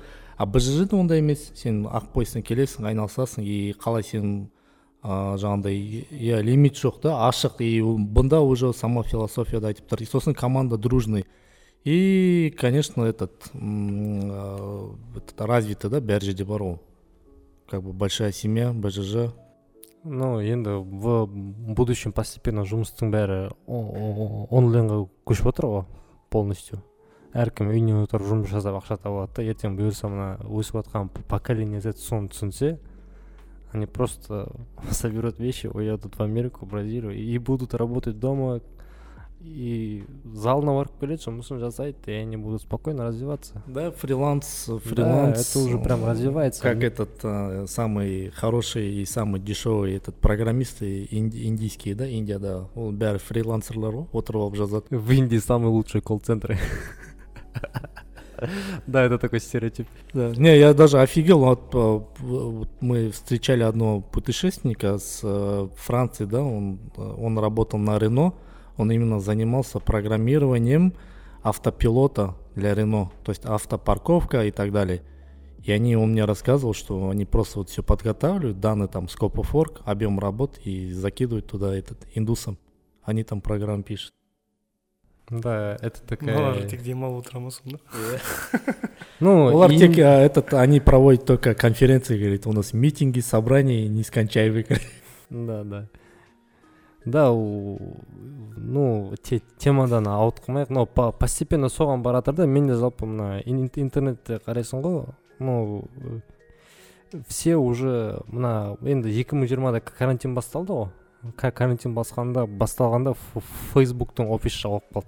Самый яркий пример. И потом бәрін онлайн жұмысқа жіберді. Үйіндегі и- и- интернетін төлеп береді ақшасын компания. Үйіңде отырып жұмыс жасай бер дейді. И потом уже карантин бітті барлық ана шектеулер алынып тасталды. Карантин біткеннен кейін уже фейсбуктың мына басшылығына ойына күшті ақыл келді да бізге мынандай үлкен офис, офисты жалдап отырып бізге қарайған ақша шығын дейді Да. лучше лучше ол ақшаны жұмысшыларға бөліп берейік дейді. Үйлерінде отырып жұмыс жасай берсін дейді я не понял олар түсінді да что оффлайн жұмыстың ешқандай э- э- эффективности жоқ екен да вообще босқа шығын екен. Да. сосын тұрды да офис жауып тастады бәрін сексен процент онлайнға жіберді ақшасын айлықтарын көбейтіп көтеріп жіберді. Үйіндегі интернетті даже үйінде элементарно мына жұмыста енді чай пить деп болады ғой оларда по любому кухня болады. Сол кухня короче үйіне салып береді ғой мекеме компания. Там короче. чай кофе короче все что мы тебе обеспечим ты просто сиди дома и работай Ну короче. это да, IT, IT-индустрия, да? анти- нет, нет, это IT. уже, это уже не только IT, это уже вся индустрия переходит туда. Ну, картошку копать все равно кто-то должен. Да, да. Кимоно сшивать. Ну, па- па- па- Пакистан аман болсын дейсің ғой. Иә, менде NCOC-де соңғы кезде жасағанда иә бұлар үй- онлайн отырған даже за электричество біздің енді кейбіреулер айқай шығарған ғой үйде компьютерден жағында не ақша кетеді деп светке де төледі ғой Да, ол э, мен де мен де қазір ойлап қоямын да может лучше найти р- работу на дому да. Он күніне примерно сенде төрт сағат уақытың кетеді ол жұмысқа. Сен ол жұмысқа таңертең тұрып бармайсың дресс код керек емес. Таңертең тұрдың бетон жудың компьютер қостың шайыңды алдың жұмысыңды жасап тастайсың. Оның тек бір жаман жері жаңағындай. Общение кетіп қалады да адаммен қарым қатынас иә общение кетіп қалады э, ну корпоративный коллектив. ну бір жағынан ол үйде егер де сен кішкентай балаң жоқ ешкім жаңағындай кедергі келтірмейді мысалы да там. Сен біреумен там ну әртүрлі жағдайлар болады. Біреулер мысалы үйде концентрация жасай алмайды мысалы мен кейде жұмыс жасай алмаймын үйде отырғанда. Офиске келіп жасаған бөлек. Ну разный иә тот же опять же ол отрасльге байланысты чем ты будешь заниматься. жоқ жоқ ол ол просто сіздер э, сондай бір жаққа барып жұмыс жасап үйреніп қалғаннан кейін адам сондай болып қалады ғой үйіне келгенде Привычки, ол- да? да да привычки адам адам оған үйреніп кетеді да. Ол постепенно меніңше уже бүкіл жұмыстың бәрі онлайн кететін сияқты мне кажется даже. Мына вахтада істейтін операторды үйінде тұрып жасайтын шығарсыз олар компьютермен қайдасың десе мен жұмыстамын жұмыстамын деп қойып бүйтіп добычаны көбейтіп дебитті қарап осы екі үш жылдықта америкада андай не болды ғой тренд этот аттестация онлайн короче. Сен Да, да, онлайн да, өтесің бір курстарды өтесің. И саған этот почтаға салып жібереді cd почта ну это было порицаемо прям все короче онлайнға да ауысса да сірә жұмысы болады ғой мысалға. Ой екі- екіге бөлініп жүреді да ондай адамдардан бір какой то я не знаю феноменальный атлет шығады деп ойлайсың ба? Мика мика сияқты. Олар вообще күнімен түнімен жасайтыны сол ғой бжж ғой мысалға. Семь дней в Но, неделю там жоқ три раза в день деген жоқ егер мысалы салыстырып қарасақ бар ғой например біздерде в основном біздер би- бес күндік жұмыс жасаймыз сағат тоғыздан алтыға дейін. Сосын кешке ә, аптасына үш рет Иә. барып тұрасың залға.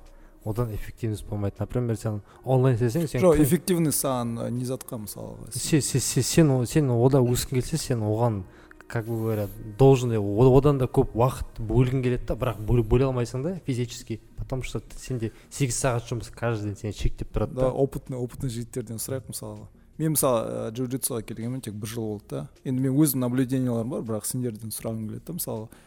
Біз сияқты хоббисттарға да тек аптасына үш рет келетіндерге.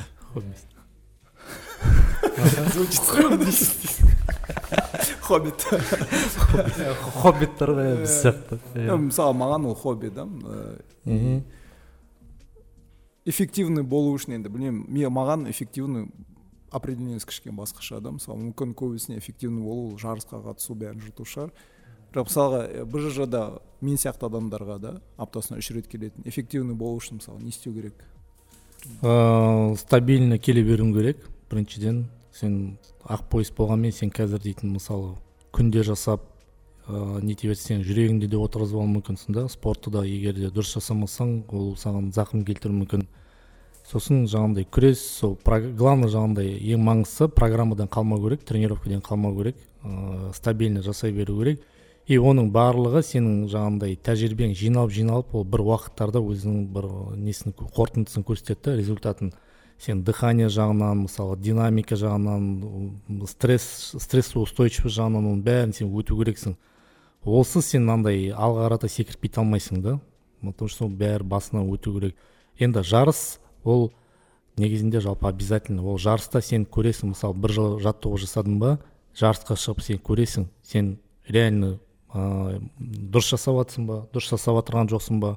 Саған андай ситуацияларда мысалы жаңағыдай вниманиең жаңағыдай сосын ана переживание болады оның бәрі сен жүректен эмоционально өткізу керексің да сол бәрі есте қалады. Сосын ә, ана жерде енді сен былай күрестерде ә, залда күрескенде сен ну обычно күресесің а жарыстарда күрескенде сенде адреналин болады. И адреналин и соның бәрі саған дейтін бір андай скачок береді да алға қарата жүруге жылжуға. И так что ол жарыс ол сол үшін керек та. Жаңағыдай бірінші там бронзовый аласың екінші серебряный и сөйтіп сөйтіп кете береді так что ол өзінің развитиясы бәрі уақытыменен енді конечно сен исключительно бір гений болсаң таза осыны мен мысалы екі жылдың ішінде там бәрін жыртып тастаймын деп онда сен бәр шаруаны қою керексің да күніне там төрт бес тренировка жасап мысалы грек джон сияқты да олар там сколько вот тек төрт төрт бес сағат ұйықтайтын болған да. И соответственно сен оның өзінде сен организм отырады сен уже бір какой то препараттар алу керексің ну ондай нелер жақтары көп та плюсы и минусы деген сияқты ол жерде көбісі сол финансқа қарайды и уақытқа қарайды да. Мен сол үшін айтып отырмын например онлайн жұмысты төрт сағат жасайсың сегіз сағаттың орнына и ты дома. Сосын төрт сағат жұмыс жасап болғаннан кейін сен боссың да. И ты можешь в день сделать даже два сеанса тренировок да. Ты можешь один, один час в ги, один час ноги потренироваться, и успех будет ну быстрее быстрее, быстрее. будет да, интенсивный тренировка болады тез болады онымен не үшін келтіріп отырмын ана кім еді ана коби брайантты бәріңіз білетін шығарсыз легендарный баскетболист жатқан жері жатқан жері жайлы болсын. Ну ну реально он был легендой да. Оның кітабы бар ғой мамба менталити дейтін өзінің оқыған жоқпын. Всем всем советую прочитать это прям топовая книга.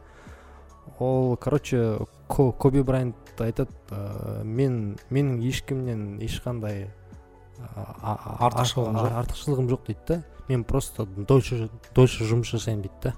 Ол например күніне любой ә, команда nba күніне төрт сағат тренировка жасайды команда. Ал коби одан кейін қалып тағы екі сағат қосымша жасайды. Дополнительно там броски отборы подборы өзінің өзіне керек аспекттерге жұмыс жасайды. Ол айтады ол например бір аптада эффект бермеуі мүмкін. Бір айда эффект бермеуі мүмкін. Но бірақ бір жылға созған кезде ана сағаттар дейтін күн сайын қосыла береді үстіне. Вот сол кезде разница көрінеді дейді да. На потраченное время мен осы бір сол баскетболист жайлы бір пример оқыдым. Ол бір баскетболист тоже знаменитый.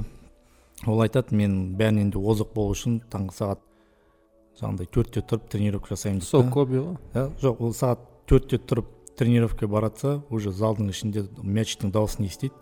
И ол уже біреу сағат үште келіп тренировка жасап жатыр екен да. Ол сол коби аудин коби коби да сағат үште тренировка жасап и а одан кейінгі сағат төртте өзінше бір ерте барып жасаймын деген ал а этот уже тренируется там.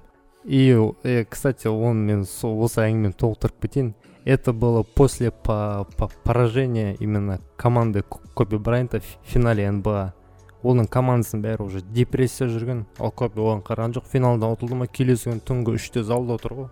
Он, он, он уже кидает мячи. И анау өзінше уже таңғы төртте завтракать келіп тұрса мен ерте келдім десе коби одан ерте келіп тұр ғой. Он, он уже позавтракал у него уже на коленях стоят куча льда короче он уже потренировался. Вот он кобидің бір ерекшелігі он был он был простым.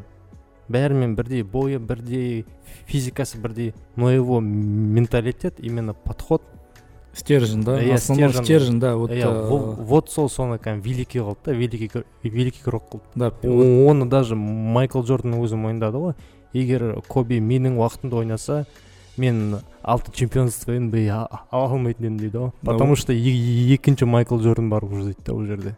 иә мына бір кітап бар разум чемпионов дейтін соның ішінде айтады сен э, чемпион ровно настолько когда ты нач- начинаешь себя ощущать чемпионом то есть первая мысль у тебя в голове зарождается и ты себя воспринимаешь э, то есть идентифицируешь как чемпиона и дальнейшее уже соответственно ол қалған жаңағыдай труд действие это все подкрепляется но самый основной стержень у тебя внутри должно быть адамда да жаңағыдай не емес па м, мысалға мен бірінші рет келдім дейік та бжж мен простой отыздан асқан отец двоих детей деген сияқты жұмысым бар. Маған просто да келіп кішкене потренироваться кішкене тер шығарып деген сияқты. И маған келеді мысалы бағлан тренер ты хочешь быть великим? Таңғы төртте кел деп Ну, мысалға ол, түсінемін егер мысалға андай адамдар да реально великий болғысы келетін там бәр жерін жыртып чемпион боламын десе может индивидуальный неде болатын шығар өйтіп жеке оңаша шығару бірақ мысалы мен сияқты обычный адамдарға да которые большинство наверное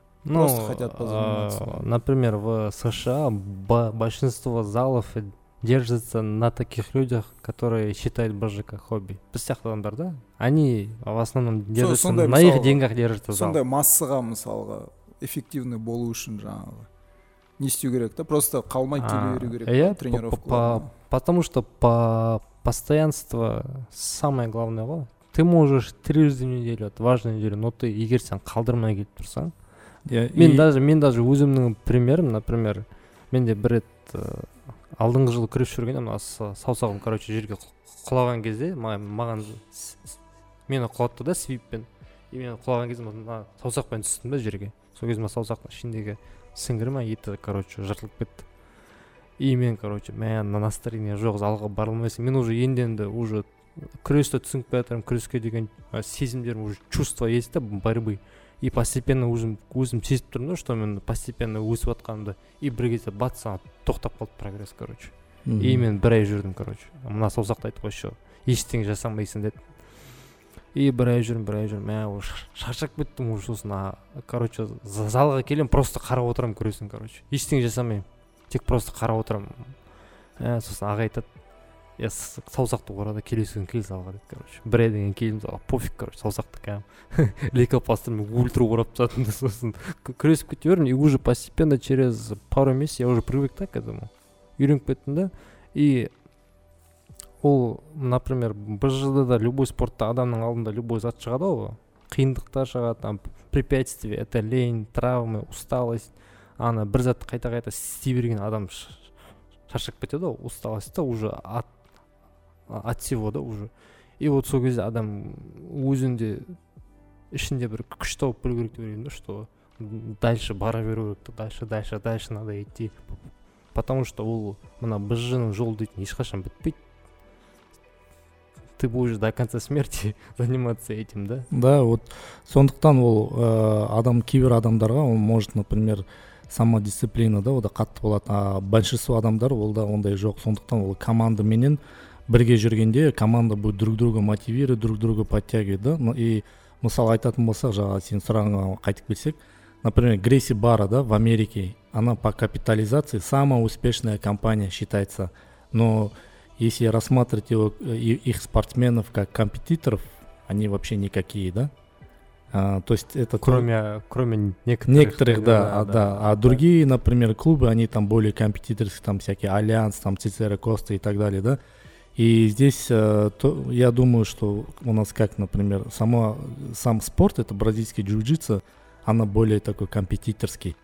То есть здесь э, нету места к остановкам. Ты должен развиваться, ты должен идти. И даже у нас поясная система, у тебя она каждым, каждые два года меняется. Это для того, чтобы ты рос. Если бы, например, бразильский джиу-джитсу не было бы такого цели, чтобы человек рос, он, тогда были бы все цвета просто белого цвета, и все, ты ходил бы, да, там всю жизнь 10 лет белым цветом.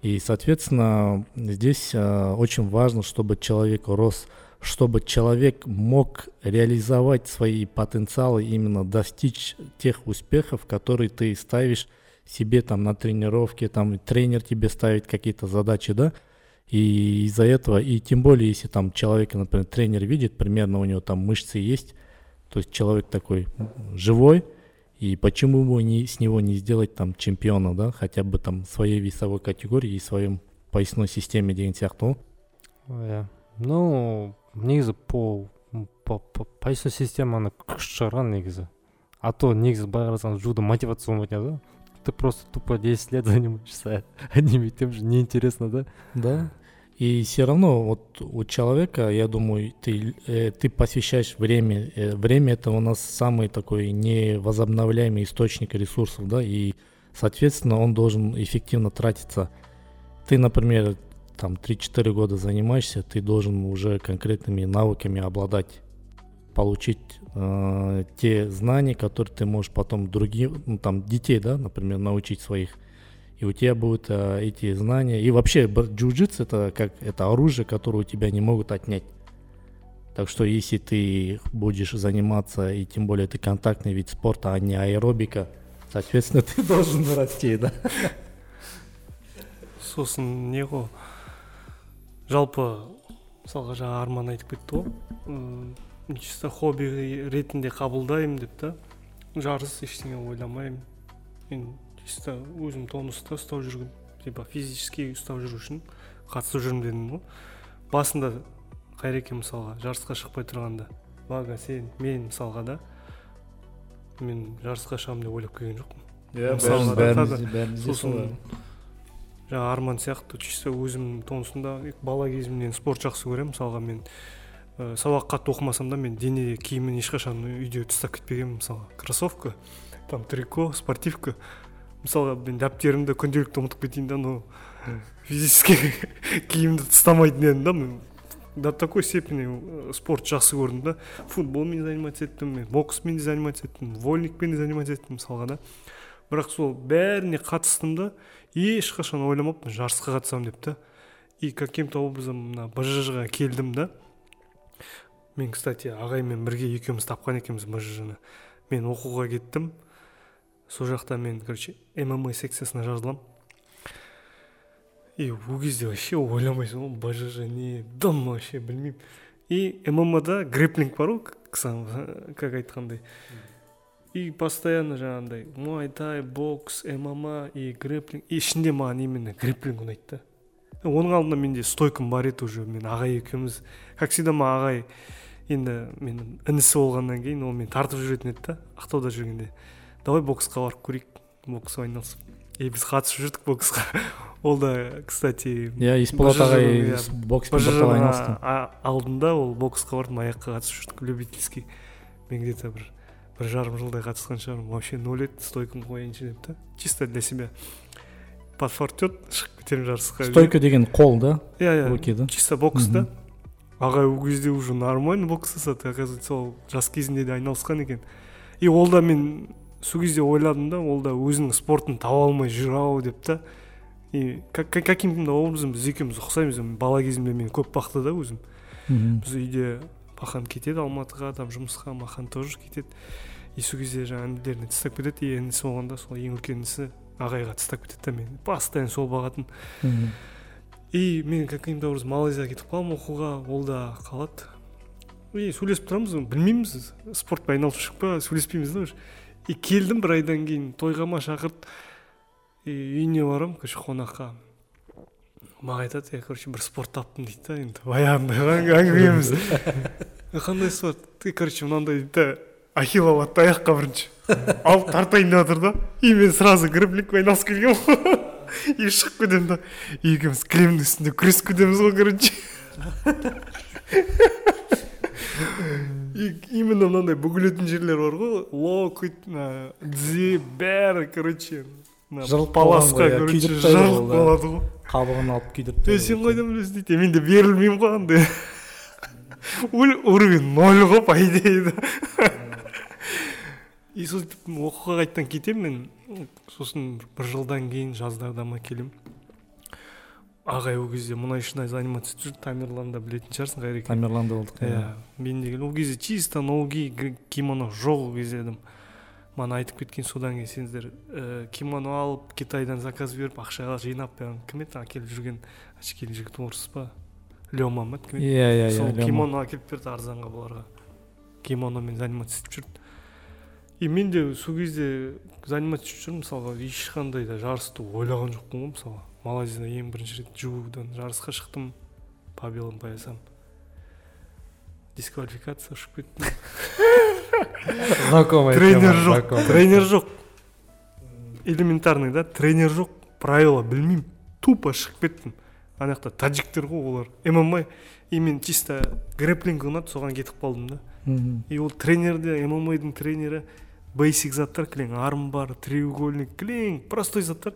И соны мен до автоматизма істеп тастадым да. И жарысқа шыққан кезде армбар тартып тастайсың треугольник жабасың. Сөйтіп күресіп жатқанда каким то образом біреуге треугольник түсіп қалдым нормально күресетін белый.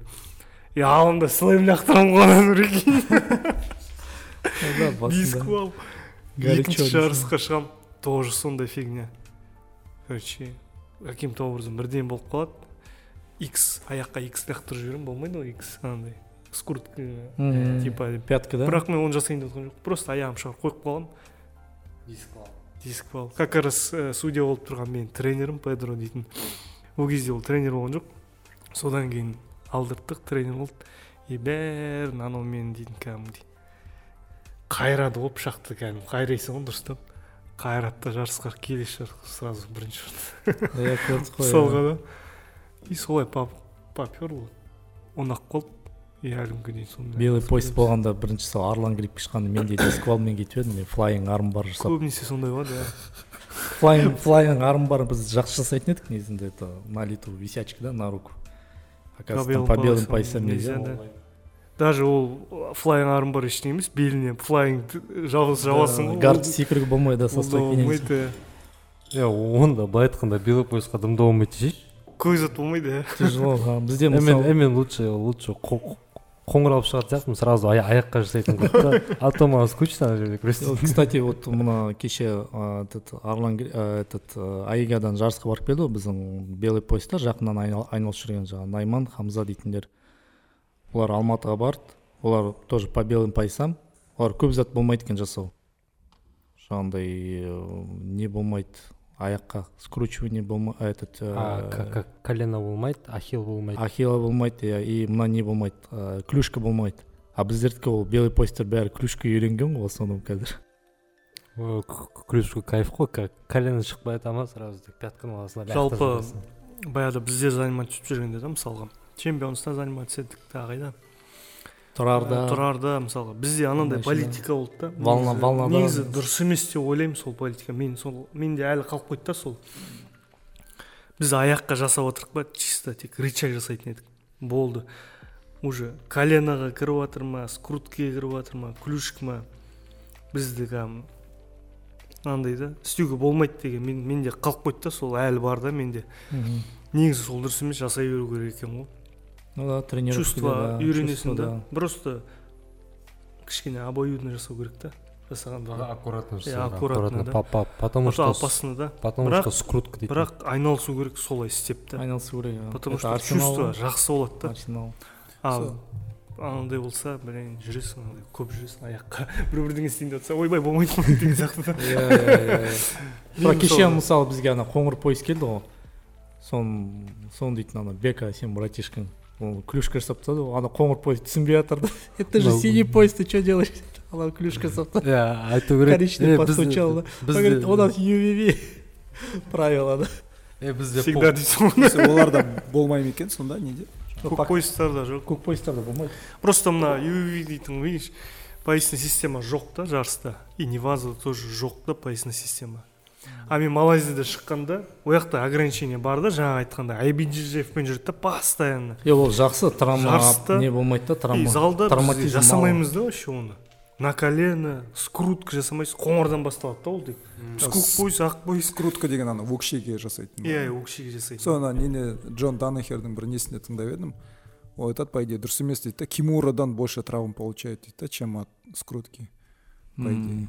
Себебі ана ки- кемер алған кезде мына иық сынады и мына локтевой сустав екеуі кетеді ғой бірден кетеді ғой. Ну там еще весом еще резко жасап жіберсе қиын ана затта ютубта видео көп қой когда кимура ұстаған кезде адамдар берілмеген кезде хлопок андай да да да. А по- почему хлопок такой сильный? Потому что рвутся два сустава а не просто один сустав например армбар істеген кезде ондай звук шықпайды. Мгм. вот когда делают плечо и ана кимура жасаған кезде екеуі кеткен кезде звук прям такой хлесткий звук шығады ғой и байқайсыңдар ғой видео қараған кезде звук там сарт етеді ғой там страшный звук мен ең бірінші жарысымда сингапур сингапурда емес соған жақын жохор бару дейтін жер бар малайзияда. Ар жағы он бес па жиырма минут граница сингапурға да. Ең бірінші жарысым сол. Неге шықпай тұрып клеткіде күресетін да. А суреттерін Очко жоқ. вообще очко жоқ. На сабмишн да? На сабмишн бес минут ішінде. Мә. Жаман күрес кетті ана жақта дейтін ол кезде нурик апарық дейсің ғой алпыс килограмм. Кәдімгі мен дейтін анандай. Сары голодный голодный жүрген кезім ғой анау. И бір анандай накачанный сингапурдың баласына түсемін ғой. Техника ана корявый қолдары былай.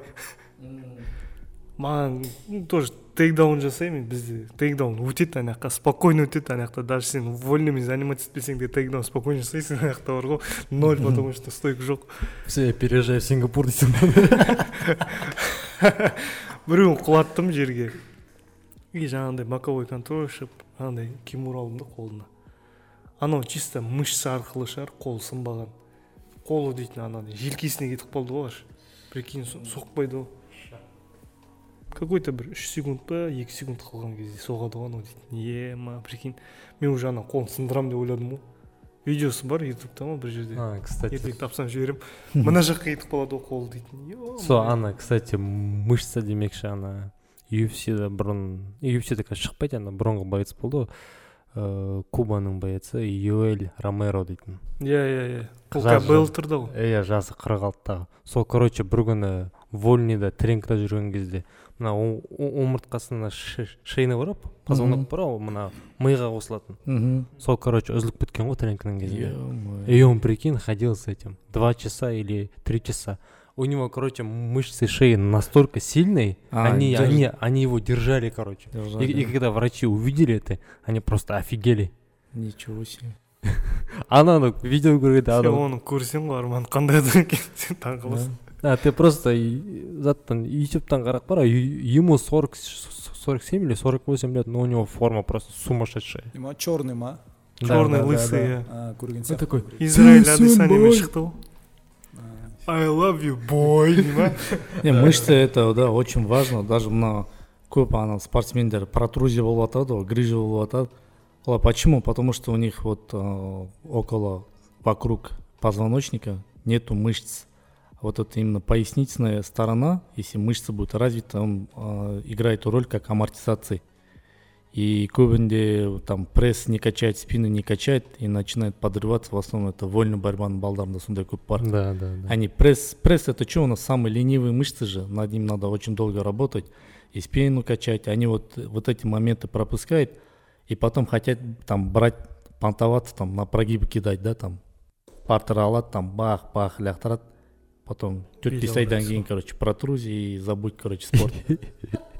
и и потом спина салам алейкум да короче йөлдің өмірбаянын білесіңдер ма да да знаю он прям Оның он семьясы бәрі бар ғой олимпийский чемпион білесіңдер ма не заттан бокстан прикинь О, өзі о, олимпийский о, чемпион о, вольныйдан нет он а, олимпийский призер братан енді жалпы да да призер иә призер и екі мың төртте екінші орын алды но орыстан ғой и, и- и А, знаете в Дагестан. чем в чем особенность школы именно Кубы по вольной борьбе и по боксу О, а- они короче бе- берут детей с, с малых лет берут в спортивный интернат Ну, Советская школа, да? там? Да, да, но там вообще жестче. Та, там, короче, каждый день после тренинги спарринг болады ғой спаррингті ұтылып қаласың ба кешке короче ужин жоқ короче спартанский да? Да да прям мен ана заттың короче сол юэльдің и- интервьюін қарадым О, на на английском. И он короче своим корявым акцентом объясняет кое как и он говорит короче там мен басында короче отыз күн ұтылып қалып жүрдім мен завтрак обед жеймін ужин жоқ дейді короче. Қарны аш кеш- кешке ұйықтайсың дейді ұтылып қалғаннан кейін и потом ана ана голдтан кейін сенде мотивация болады дейді да. Мә сосын барып жыртып бастадым жарыстан жарыс жарыстан жарыс. И короче чем чем короче сен например бір жарыстан бірінші орын аласың ба сенде уже келесі айдағы тамақтарың более лучше болады короче условия лучше. короче, и короче за еду дерешься да да да ана жақта прям конкуренция бешеная и ты должен выйти и сен анадан шыққаннан кейін саған олимпиада как детский утренник болады деп тұр ғой и ана бұрынғы олимпиадада күрескенін қарайсың ғой. түрінде эмоция жоқ қой вообще ноль он такой стоит такой хмурый а остальные его соперники прям готовятся разогреваются он такой стоит такой спокойно ну, и потом их выносит короче ну казахи конкретно делали да конкуренцию для кубы по ну, боксу ну да по боксу, боксу, да, да. У, у- у у них нас, ж- у нас голоднее да казались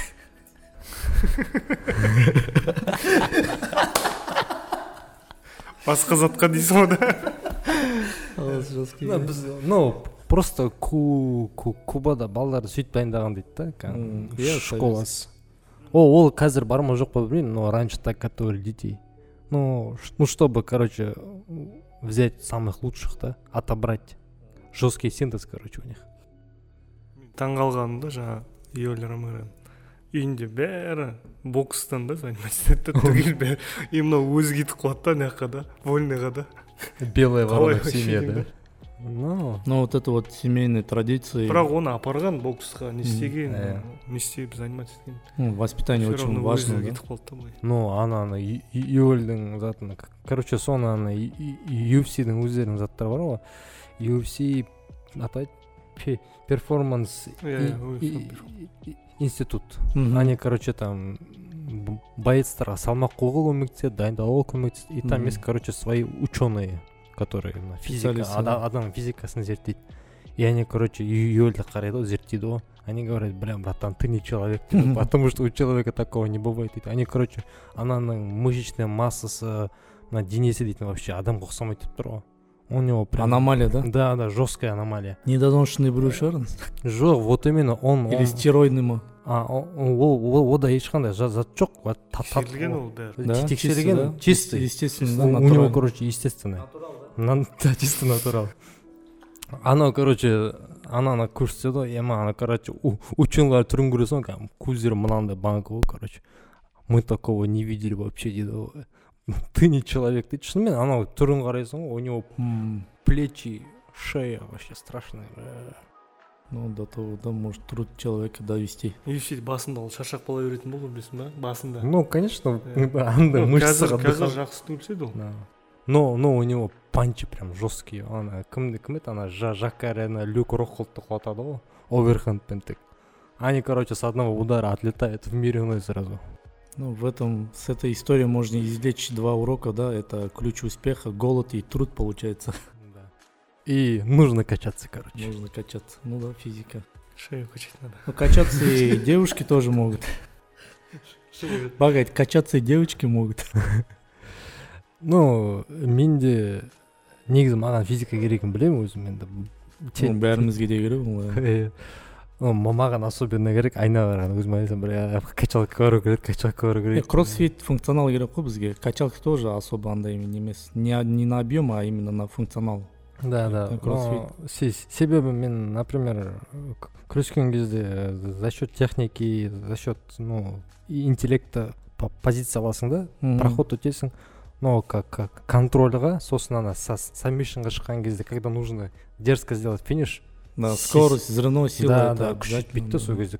Например э- элементарно э- эсмаунтқа шығып а армбар алатын кезде кәдімгі ананы зорға жұлып но и- менде оны ол жерде күшпен емес мен ақылмен жеңуге тырысамын да Мгм. взять его хитро обмануть взять руку на другую руку короче сөйтіп сөйтіп алдап алдап шығып кетемін но по любому физуха керек мен уже екі жыл болды я жалпы джиммен айналысып жүремін я уже понял что короче если ты хочешь реально конкурировать в джиу физуха по любому нужна да короче Ну, без физухи никак да это обязательно так мы уже полтора часа наговорили да и бәріңізге келгеніңізге үлкен рахмет соңғы сөзді арман мырзаға беріп жіберейік арман что то молчит слушает мен тыңдап что то отырмын какие то идеи кажется есть давай арекеңнің құлағына кайф болып жатқан да сияқты он сейчас он уже пару идей наверное сейчас выкинет сюда да нет просто тыңдап отырғаным ғой